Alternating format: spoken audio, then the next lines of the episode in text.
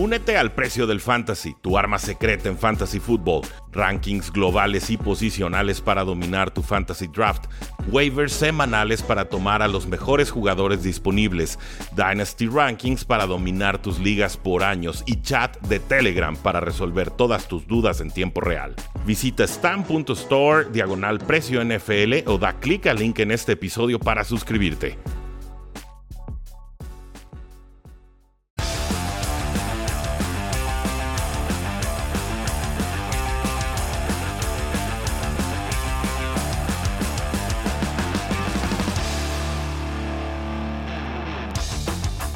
Bienvenidos a un episodio más de Chargers en cuarta y gol, donde los Chargers no terminan y nosotros tampoco. Yo soy Luis Chávez y estoy encantado de poderlos tener en un episodio más. Recuerden, a mí me pueden seguir en Twitter como arroba luischavez08 y a la cuenta de este programa como arroba cuarta y gol Chargers. Y hoy tenemos la continuación del episodio fantasy que nos faltaba, pero ahora vamos a tener a otro invitado también de lujo, como lo fue en su momento Chato, porque ahora hablaremos del tema Dynasty. ¿Y quién mejor para hacerlo que el talento de casa? Rudy Jacinto. ¿Cómo estás, Rudy? ¿Qué tal, Luis? Gracias por la, invitación. Ya tenía varias semanas preparando tema con muchas ganas y, con este equipo que tanto quiero porque me hace ganar y perder dinero de, formas inusitadas, ¿no? y desde hace ya varios años traemos el verbo de la chargereada, que, que yo estoy seguro que lo inventamos en, lo que antes era tres y fuera y nos lo empezaron a plagiar. Creo que ahí tengo las constancias notariales de que así fue, pero está bien, le regalamos el, verbo al mundo. Claro. Y, aquí lo importante es ver qué clase de temporada van a tener los Chargers, porque a partir de ahí es como podemos proyectar qué clase de temporada Dynasty van a tener también los Chargers. O sea, qué jugadores de los que ahorita quizás estén en fluctuación, en duda, en incertidumbre, pues puedan realmente consolidarse porque este segundo año de Justin Herbert con un nuevo head coach, Brandon Staley, pues promete y creo que promete tanto que aquí van a ver algunos jugadores que seguramente tendré yo más arriba de lo que el consenso está señalando. Claro, y porque esta llegada tan abrupta de Herbert el año pasado, sin duda alguna, pues impacta, ¿no? En la posición en la que se va a draftear a estos jugadores ya de la ofensiva, ya sea los corredores, receptores, entonces, pues bueno, vamos a comenzar. Primero que nada, pues comencemos con esta pieza que acabamos de comentar. ¿Tú cómo ves el futuro de Herbert como un coreback en Dynasty? No tanto para este año, pero como un coreback en Dynasty, ¿cómo lo ves? Lo, veo fantástico. La, verdad es que eh, yo tenía dudas, varios scouts en la comunidad tenían dudas y, y nos cayó la boca. Ahora, eh, no con un buen juego terrestre, con muchas dudas en la posición de línea ofensiva, con un head coach, un esquema ofensivo que era muy poco creativo y que dependía realmente de, pues de la magia y el talento de, Justin Herbert escapando el bolsillo y demás, pero que creo podría haber una regresión en esta segunda temporada. ¿Por qué? Estamos hablando de que en 15 partidos tuvo 4.336 eh, yardas, más de 7 yardas por intento de pase, que serían 7.3 completó casi el 67% de sus pases, que es formidable. Y tuvo una relación 31 touchdowns, 10 intercepciones bastante impresionante, sobre todo si estamos hablando de un novato. O sea, mostró una, un dominio de juego por encima de lo que se esperaría de un novato. Y si no me creen, vean la temporada que va a tener más de algún novato esta campaña, que también son buenos, pero el proceso de adaptación a la NFL es, es muy, muy complicado. Entonces, si tenemos a, Brandon Staley, yo creo que va a haber más estructura, que va a haber un poco más de juego terrestre, eh, que Keenan Allen seguirá siendo importante, que saldrán otros jugadores de, relevancia. Entonces, yo no estoy esperando precisamente que, vuelva a tener estos numerazos, o quizás sí, pero más allá de eso, me queda claro que Justin Herbert demostró que pertenece a la NFL. Su temporada de novato es quizás de las mejores que yo recuerdo en la posición de quarterback y, por eso digo, es difícil de repetirlo porque ahora los rivales van a tener cinta de juego, van a estudiarlo, van a saber por qué pie cojea y será responsabilidad del, coaching staff, pero también de Herbert, el encontrar esos, esas respuestas, ¿no? Si yo hago A y me lo contrarrestan con B, ¿cuál es mi plan C? Claro, y por ejemplo, por en ese tema de las estadísticas, entrando a esta temporada que es de 17, ahora 17 partidos, podríamos esperar algo parecido, ¿no? Con esos dos partidos extras eh, con las yardas, tal vez en la relación... Es un partido extra, ¿no? O sea, eran 17 semanas, ahora son 18. Antes se jugaban 16 por equipo, ahora son, son 18. Claro, pero recordemos que el primer partido no lo jugó Herbert, ¿no? Con, antes de que en el segundo entrara Taylor. eh, digo, este, saliera Tyro Taylor por ese accidente que tuvo. Y bueno, pues. Le perforaron el pulmón, gracias. sí. Todos suceden en, Chargers por, por Todos debemos agradecerle. No, no es cierto. Este, no, no, no, hay que alegrarnos de la desgracia de los demás, pero pues bueno, este, aquí podemos observar, ¿no? En, las, en las estadísticas que tuvo como novato Herbert, pues rompió muchos récords, como el, los pases completos, eh, las, eh, las yardas también, por partido, partidos de más de 300 yardas, los touchdowns, todos esos récords, pues bueno, los rompió Herbert. Y sí, tal vez no esperamos que mejore y tal vez que baje un poco, pero pues sin duda alguna es uno de los corebacks que en tu equipo lo querrás tener, tener perdón, para los próximos años, ¿no? Sí, estamos hablando de que Herbert ahorita se está yendo detrás, obviamente, de un Patrick Mahomes de Chiefs, eh, un Kyler Murray en Arizona, y yo tengo dudas de si esa es la, decisión correcta. Yo creo que prefiero a Justin Herbert. Cuando lancé la pregunta en, mi Twitter con el 400 seguidores aprox, la mayoría, como en un 85-90%, se fue con Herbert. A pesar de que por ADP Dynasty, Kyler Murray todavía está arriba. Entonces, ojo con eso. Lamar Jackson sigue adelante, Josh Allen sigue adelante y Dak Prescott sigue adelante. ¿Quién, quién cayó de esa lista top 5? Pues por supuesto de Sean Watson con todas las dudas legales que tiene. Pero creo que Justin Herbert el próximo año perfectamente se va a colar ese top 5. Claro, sí, sin, lugar a duda, a pesar de, también de los contratos, ¿no? Que ya acaba de, firmar Josh Allen y que sin duda va a firmar Lamar, también pues que los van a asegurar por muchos años, pero yo creo que Herbert pues va a lograr eh, establecerse en ese top 5 por, por muchos años en cuanto a la posición de coreback. Y pues bueno, esto es eh, la posición de, de coreback de la que estamos hablando. Y de aquí parte todo lo, importante para las demás posiciones, porque antes no se veía tal vez a un Austin Eckler o tal vez a un Keenan Allen de la forma en la que ahora se ve. ¿Y te parece si, seguimos entonces con los running backs? Claro. Muy bien, entonces, ¿tú cómo ves el panorama para los corredores? Recordemos que los corredores en estas ligas Dynasty Tal vez eh, es renovarlos mucho más rápido, no tienen tanto tiempo de duración como lo puede tener un, receptor o un coreback. Eh, Austin Eckler se está yendo, según el ADP, como el, running back número 13. ¿Se te hace ahí un buen lugar? No, mira, yo, sobre todo por la edad, yo creo que aunque sí creo que Austin Eckler nos va a durar, ahorita ya tiene 26 años, ¿no? Y, normalmente de 25 para arriba ya nos tenemos que empezar a preocupar con los jugadores de NXT, porque la posición de running back precisamente eh, se van en picada muy rápido. Y si no me creen, pregúntele a Todd Gurley. Claro. ¿no? Pregúntele a un David Johnson. Un año están en el top 2, top 3, y el año siguiente están en, se están yendo en ronda 3 de startups, y en el año siguiente desaparecen por completo del mapa. Entonces hay que tener cuidado con estos running backs. Yo generalmente por eso prefiero comprarlos en, los drafts de novatos que pagar dinero top por un running back ya consolidado. ¿Qué jugadores entrarían en ese esquema, en ese rango?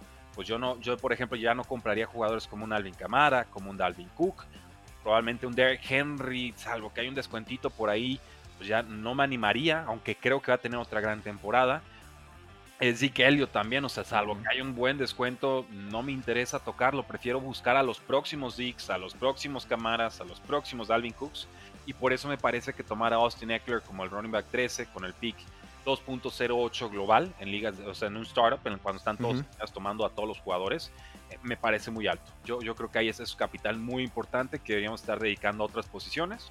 Claro. Si nos vamos a ir de plano con un running back, pues tratar de invertir entonces ese primer pick plano tenemos que tener ese, si siento esa, imperiosa necesidad de tener un running back que me garantice los 250, los 300 toques de balón, aunque me dure uno o dos años y aunque sepa que se me va a ir el, el valor abajo, pero que probablemente con eso alcance a ganar uno o dos años en, en, mis ligas Dynasty, que muchas veces son de dinero y con eso puedes financiar varias temporadas futuras. Adelante. Yo por lo pronto 2.08 no me interesa, a pesar de que creo que Austin Eckler en ligas PPR eh, con la mano en la cintura acaba top 12. Claro, no, sin duda. Tal vez si te lo pudieras encontrar en una tercera ronda, ahí tal vez ya cambiaría un poco la situación, ¿no? Y, sí, la, yo creo... creo que creo que en un startup sí te lo puedes encontrar por ahí del 305 porque el año pasado Austin Eckler no hizo mucho, ¿no? Por todo este tema de, la, de, las lesiones, o sea, aparecen 10 juegos, 530 yardas por tierra, 400 por aire, estamos hablando de que tuvo eh, pues, un poquito más de 900 yardas, 3 touchdowns, o sea, fue una temporada eh, muy desangelada, a pesar de que estuvo Justin Herbert. Ahorita la apuesta, si lo tomamos, es, va a estar sano, Va a estar Justin Herbert, va a haber pases de pantalla y Austin Eckler es de los mejores atrapando pases desde el backfield. Entonces ahí es donde estamos tratando de garantizar valor porque entre los tackles Austin Eckler es adecuado y pararle de contar. Sí, claro, sí, sin duda en, cuanto a las recepciones yo, yo, creo que está en un top 3 eh, comparándolo con McCaffrey y Camara, eh, pero tal, ya corriendo y sobre todo en su rol en línea de gol, que no está asegurado, pues es ahí donde entra un poco la duda. Y vamos entonces ahora con los demás running backs de este backfield. Hay dos que tal vez no emocionan mucho. Hablamos de Justin Jackson y Joshua Kelly. Joshua Kelly, un jugador de segundo año que la verdad decepcionó un poco con lo que hizo el año pasado, una eficiencia muy pobre al momento de, estar en el, campo. Y Justin Jackson, que está en su último año de contrato, pero pues que tampoco es muy emocionante, tuvo mejor efectividad que, Joshua Kelly cuando no estuvo eh, este Eckler. Pero ¿cómo ves estos dos corredores? ¿Simplemente de relleno, utilizarlos cuando se necesite? Es difícil, es, difícil en realidad porque creo que si hablamos de, de, quienes realmente están peleando ahorita por un puesto de running back número 2, va a ser Joshua Kelly contra Justin Jackson, como lo fue el año pasado. Solamente que por ahí se nos coloca el embalaje en la, en la ecuación, ¿no? Claro. No con mucha eficiencia, pero pues sí mejor de lo que había mostrado en su momento con los Delfines, que era, era patético, no, no pobre, fue patético lo de, lo de con, con los Dolphins. Con los Chargers, no, con los Chargers fue, fue adecuado, pero ya no está en el equipo. Entonces, eh, vamos viendo cuál de los dos sobre todo se consolida en zona roja, porque ahí es donde Austin Eckler no le han dado muchos toques de balón. O sea, ¿cuál va, a ser, ¿cuál va a ser ese jugador de choque, ese jugador de asedio para empujar el balón de corto yardaje y para empujar el balón sobre la línea de anotación?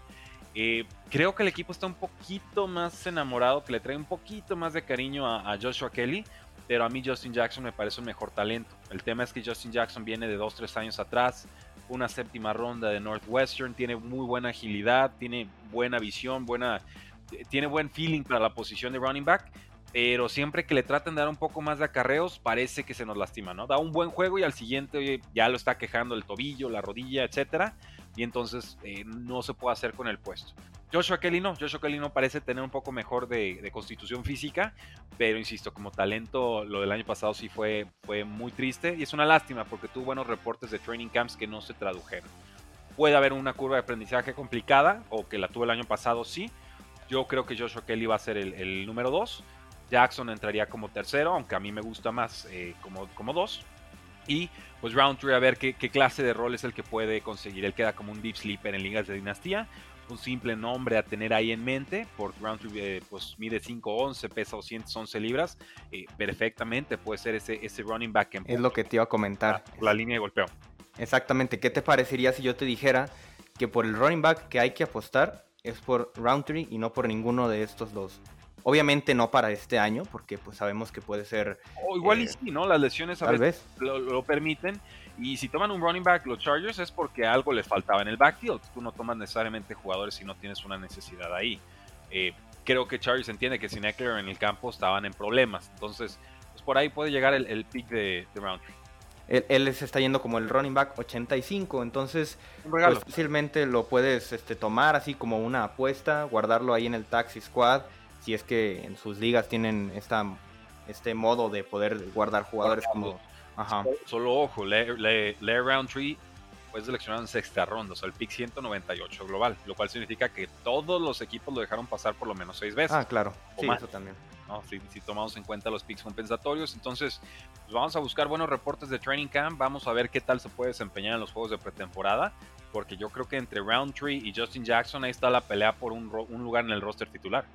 Sí, eso, eso es sin duda lo que va a suceder, pero pues hay que estar al pendiente. Vamos ahora a pasar a la posición de receptores. Y aquí tenemos pues tres, tres casos muy interesantes. El primero de ellos ustedes lo conocen, el receptor número uno de esta ofensiva, Keenan Allen.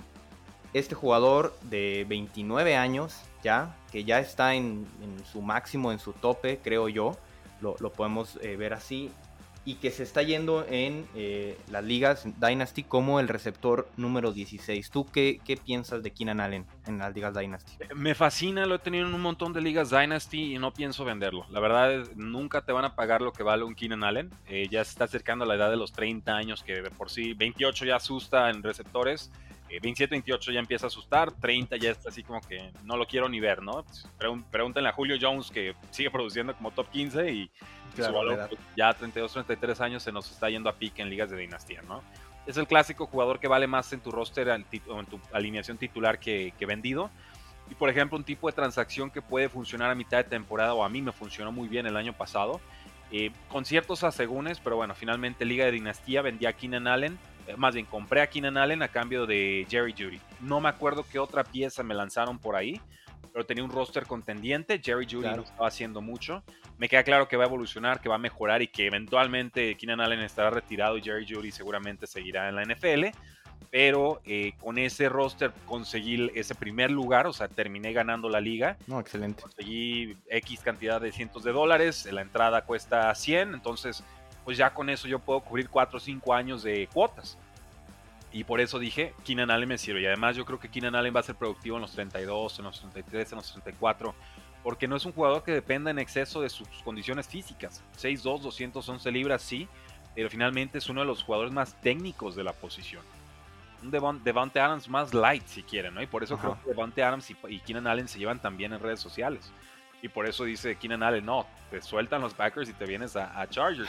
Porque están cortados del mismo molde. La diferencia han sido los corebacks y por supuesto que Devonta Parker quizás esté un peldaño por encima en temas de, técnica. Pero yo, yo a Keenan Allen siempre lo he visto como este jugador subestimado. Mostró una química fenomenal con, con Justin Herbert. Estamos hablando de casi 150 targets, 100 recepciones, 992 yardas, 8 touchdowns. Y en, esto lo hizo en 14 partidos, ¿no? ¿Qué podrá hacer en 17? Entonces para, para, mí es un receptor número 2 de altísimo calibre, pero en realidad me gusta más como wide receiver 1. Yo en cualquier roster de .5 PPR o de PPR completo, punto completo, eh, Keenan Allen yo he encantado tenerlo como mi wide receiver 1 a descuento. Es exactamente lo que te iba a, comentar sobre los corebacks. Apenas vamos a ver lo que puede hacer Keenan Allen con un coreback con bastante talento, porque pues lo vimos con Philip Rivers, tal vez ya en sus últimos años y ahora con Herbert, pues ahora sí va a poder mostrar su, máximo potencial. Entonces será muy interesante. A mí la verdad también me gusta mucho Keenan Allen. Y otra cosa que hay que recordar, es muy importante, pues las ligas Dynasty hay que buscarlas ganar, ¿no? Cada temporada. No siempre es pues, ver al futuro y al futuro porque pues no se trata solo de eso, de estar planeando. Entonces es muy importante contar con esas piezas como Keenan Allen que pueden ayudarte a ganar en el año en curso. Vamos ahora con eh, Mike Williams, este receptor que tiene mucha, mucha incógnita, eh, sobre todo porque entra a su último año de contrato. Es un jugador bueno, que puede ser explosivo. Yo, yo el otro día en, el episodio con Chato le comentaba que para mí es uno de los jugadores por excelencia que para mí esta temporada va a ser el boom or bust. Si tú lo pones en tu flex o no sé, en, en tu alineación, podrá hacerte ganar semanas o podrá producir pues muy pocos puntos. Entonces Creo que Mike Williams pues sí tiene futuro, ha demostrado que tiene buenos este, atributos, pero pues la irregularidad, ¿no? Claro, y sobre todo un jugador egresado a la Universidad de Clemson que tantos fantásticos receptores nos ha dado, ¿no? O sea, lo que es LSU, Alabama y Clemson son fábricas de receptores abiertos y Mike Williams fue dominante cuando estuvo en, colegial. El tema es que no ha logrado maridar este tema de las yardas con el tema de los touchdowns, ¿no? Su primera temporada, o primera o segunda, ya no me acuerdo bien, 10 touchdowns. En la siguiente, mil yardas, pero dos touchdowns. Y dices, o sea, dame el punto medio, ¿no? Consígueme el punto medio y, no termina de conseguirlo. En 2020, 15 partidos, 48 recepciones, 756 yardas y nos quedamos en 5 touchdowns. Eh, Mike Williams está para más. Este es el año decisivo, este es el año en el que tiene que definir. Y yo creo que sobre todo lo importante aquí va a ser que se fue Hunter Henry, que lo va a reemplazar Jared Cook, que no va a tener el mismo volumen de trabajo. Yo no le lanzaría los mismos targets a un Cook que a un Henry. Y entonces, aparte, vamos a ver a Mike Williams en este rol de receptor X en la ofensiva de Joe Lombardi, que viene de la escuela de los Santos de Nueva Orleans. Ese rol de receptor X es el rol que tenía Michael Thomas en la de los Santos. Entonces, eh, ahí puede haber muchos targets. Estamos hablando de que en 2020 tuvo 85 targets. Yo creo que, que Mike Williams puede estar amenazando con las 100, 105, 110 targets si, si se enciende y, y Justin Herbert empieza a confiar mucho en él. Y, y, es un año de contrato también para Mike Williams. Entonces, eh, vamos viendo. Finalmente, no, no sé, ¿tomaron la, opción de contrato de, Mike Williams? Sí, sí, sí, tomaron. Entonces ya es este año o, no, hay, no hay opción pues para Mike Williams. Y yo, yo es lo que para mí es una buena estrategia, tratar de buscar ahorita tal vez un poco barato Mike Williams, porque bueno, se está yendo en, los drafts de startups, se está yendo como el, receptor 53. Sí. Entonces es bastante buen valor. Y tomarlo, tal vez, buscarlo barato, porque si tiene una muy buena temporada, tal vez el equipo no le va a querer dar el contrato que él vaya a estar buscando, porque en realidad fueron cuatro años de, pues, tal cual, de, no poder levantar la, mano y, creo que va a funcionar. Y si no, yo, yo pagaría y me emocionaría verlo en, otro equipo. Creo que puede, claro, es que puede explotar, pero pues depende de él. Ahora sí que el talento ya está. Yo cuando lo vi en el partido de Chiefs contra Chargers en Ciudad de México, en el Estadio Azteca, Uy, eh, ¿cómo le quedé, quedé, maravillado. O sea, verdaderamente los, bombazos profundos, pasos muertos, largos de Philip Rivers, eh, Mike Williams se encargaba de hacerlos efectivos, ¿no? Y para mí es de los acróbatas más increíbles que hay en la NFL y de repente hasta en detrimento de su propio cuerpo, ¿no? Porque cae en posiciones muy complicadas, muy a lo Chase Claypool, como lo vimos en el juego del Salón de la Fama. Y a veces eso le provoca lesiones. Pero es un jugador que a mí me gusta, es un jugador que tengo en un par de ligas de dinastía.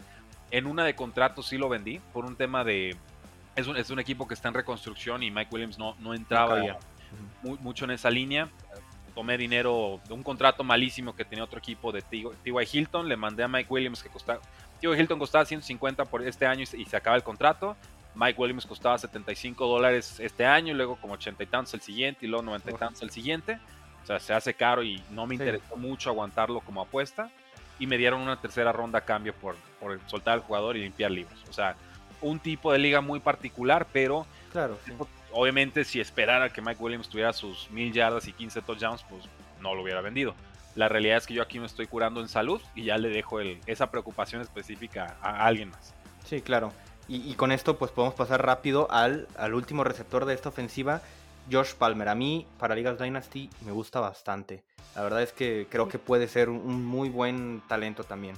Sí, había un rango ahí en ligas, eh, más bien en drafts de novatos, de jugadores con pedigrí de final de segunda, inicios de tercera, como Josh Palmer con los Chargers, como Dre Fitzpatrick con, los Titans.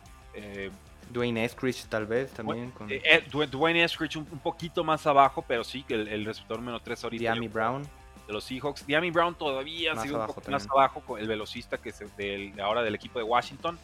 Y, el otro nombre que se me estaba yendo era Nico Collins de los ah, Texans, otro jugador enorme, muy comparable a lo que te ofrece un, Josh Palmer. Lo toman en tercera ronda, pick 77 global. Eh, algunos lo consideran prospecto de tercera de tercer día, o sea, este receptor de Tennessee, porque pues no tuvo mucha producción, pero la realidad tú ves con qué corebacks estuvo jugando y y pues bueno, era, una cosa terrible, ¿no? Termina con 90 recepciones, 1416 yardas, 7 touchdowns en 170 targets en tres temporadas. Sí, Adecuado, hacía secas, pero luego también ve sus condiciones físicas, su tamaño, su fuerza. Y los Chargers, bien que mal, han sabido trabajar con esa clase de prospectos. Normalmente los toman más tarde, normalmente es más un perfil eh, Terrell Williams, ¿no? Que lo toman en una ronda 6, una ronda 7, de repente el mega prospectazo físico, condiciones increíbles eh, de lo que fue un drafted free agent, ¿no? Y lo van como trabajando. Esa clase de jugador de repente con los Chargers me parece que lo han sabido eh, llevar bien, pero definitivamente eh, si pueden tomen a Josh Palmer en sus, rookie drafts porque si Mike Williams decepciona, Josh Palmer va oportunidad y tiene 21 años, o sea, todo el futuro por delante. Muy bien, entonces ya saben, ahí tenían a, a Josh Palmer. Y vamos a terminar ahora pues con la posición pues un poco más complicada en lo que se puede llamar en el fantasy, en la ofensiva. Ya hablamos de los Tyrants y aquí pues está un poco más complicado observar lo que, lo que podemos ver porque tenemos a Jared Cook que bueno, veterano, y ya... Ya, o sea, la gente ya sabe lo que es Jared Cook. Si a estas alturas nos van a preguntar, oigan, ¿qué puedo esperar de Jared Cook en 2021? es que lo tenían en una cámara criogénica y no se enteraron, ¿no? O Rezar porque haga un touchdown de vez en cuando, porque eso era, en realidad, lo que manejaba con, con Drew Brees. Quién sabe, hay que darle tal vez un beneficio a la duda porque se lo trajo Joe Lombardi de los Saints. Tal vez piensen utilizarlo porque los otros dos Tyrants que están en el roster pues son uno va a entrar a su segundo año, hablamos de Donald Parham, y el otro pues es eh, un Tyrant novato como Trey McKitty. Creo que estos dos Tyrants pues también buscarlos tal vez pueda ser un poco anticipado. Si son muy profundas las ligas, pues claro, puede valer la pena, pero creo que también no, no hay tanto que voltearlos a ver. ¿O tú cómo ves? Sí, es, en ligas de Tyrant Premium, ¿no? Que te dan 1.5 puntos por recepción con alas cerradas, órale. Podemos pensar 2 puntos por recepción alas cerradas, órale. Consideramos, guardamos y, hacemos touch. Pero también hay ligas que de repente son muy profundas, estoy en varias. 30 jugadores en roster titular, alineaciones de 11 jugadores eh, titulares y 4 lugares de reservas de lesionados entre 12 dueños y estás hablando de que te estás metiendo en 400 jugadores. Y en esta clase de ligas, por supuesto con Nolan Program, por supuesto con Trey McKitty, pueden ser opciones válidas porque de repente necesitas ese, ese chispazo, ese touchdown en, en bye weeks y, un Tyrant te lo puede ofrecer. Obviamente es, es, escarbar muy, muy profundo. No le deseo ligas de esas a nadie porque pueden ser una pesadilla de repente. Pero si hablamos de estos tres Tyrants para 2021, yo creo que Parham va a ser el, el, más relevante. Yo entiendo que Jared Cook es un veterano, pero eh, vamos, ya, ya 35 años, buenas condiciones físicas, manos cuestionables y, bien a menos, ¿no? Yo creo que aquí mejor hay que apostar por el jugador de 6'8 y 255 libras, que le ha tenido, que ha producido de buena manera, de forma dramática en zona roja. Ya el año pasado empezaba a, a flashear tiene 24 años, está perfectamente en el, en el rango de edad en el que los Titans empiezan a, claro. Y, bueno, si hablamos de Trey McKitty, él ha estado impresionando en training camps con su inteligencia. Yo en una liga de dinastía, eh, sin tener absolutamente nada de Tyrant Premium ni mucho menos, sí tomé a McKitty solamente porque el, resto de los nombres eran muy feos. Estamos hablando de final de quinta ronda, inicio sexta, no, pues. Estás hablando de que tu porcentaje de bateo ahí es del punto nada por ciento, ¿no? O sea, punto cinco dices, pues toma el prospecto físico que por lo menos tiene buen draft capital, que se fue en tercera ronda, en una posición de necesidad para los Chargers, con un core competente que puede producir con varios receptores, que le puede dar valor a varios receptores, y ya está. Lo guardas el tiempo que puedas y, rezas. Igual el próximo draft, pues lo tendré que cortar, no sé. Pero, pero son dos jugadores que a mí me intrigan. Solamente, pues Jared Cook es tu relleno veterano si, si necesitas puntos puntualmente. Claro, pensar que tal vez alguno de estos dos, eh, Sirens, hablando de Farham y de Trey McKitty, pues va a ser el acompañante de Herbert por algunos años, si, si todo sale bien. Entonces, pues sí, es apostar por alguno de los dos. Tal cual, y Parham se está yendo como en 41, McKitty como 56. Están gratis, ¿no? Claro. Sí, sí, sí. Pues bueno, entonces esta fue nuestro episodio de Dynasty en cuanto a el equipo de los Chargers. La verdad es que hay bastante talento en este equipo y creo que jugadores que hay, eh, hay de todo, jugadores que ya ahorita puedes tomar, jugadores que puedes ver a futuro. Es bastante interesante la mezcla que hay. Eh, pues les agradezco mucho haber estado aquí en este episodio, habernos escuchado. Muchas gracias Rudy por haber estado aquí. No, al contrario, de hecho voy a aprovechar este episodio y lo voy a subir al podcast principal de NFL, también para que la gente te empiece a seguir un poco más. Eh, has crecido mucho, se nota y, y, enhorabuena, literal, a los fans de Chargers, porque creo que tienen un colaborador muy competente, muy dedicado y, creo que se va a notar mucho esta temporada. En cuanto a redes sociales, pues arroba NFL, ahí me encuentran personalmente. También estoy llevando todas las cuentas oficiales de Cuarta y Gol en Facebook, en Twitter, en Instagram, en YouTube y ya estamos también en TikTok. Ahí con el número 4 ah, y gol. Estamos ya, ya con actividad para que nos vayan a buscar. Muy bien, pues ya saben, ahí entonces no, no olviden seguir a todas las redes sociales de Cuarta y Gol porque pues ahí se van a enterar de todo lo que tenga que ver con NFL y pues tampoco olviden estar al pendiente de todo el material que ya vamos a sacar porque pues ya entrando a la temporada, a la pretemporada, sí, ya, ya estamos listos y pues creo que eh, ya es el momento para ponernos en modo temporada de NFL. Les agradezco mucho y nos estamos escuchando en el siguiente episodio, porque los Chargers no terminan y nosotros tampoco. Cuarta y gol.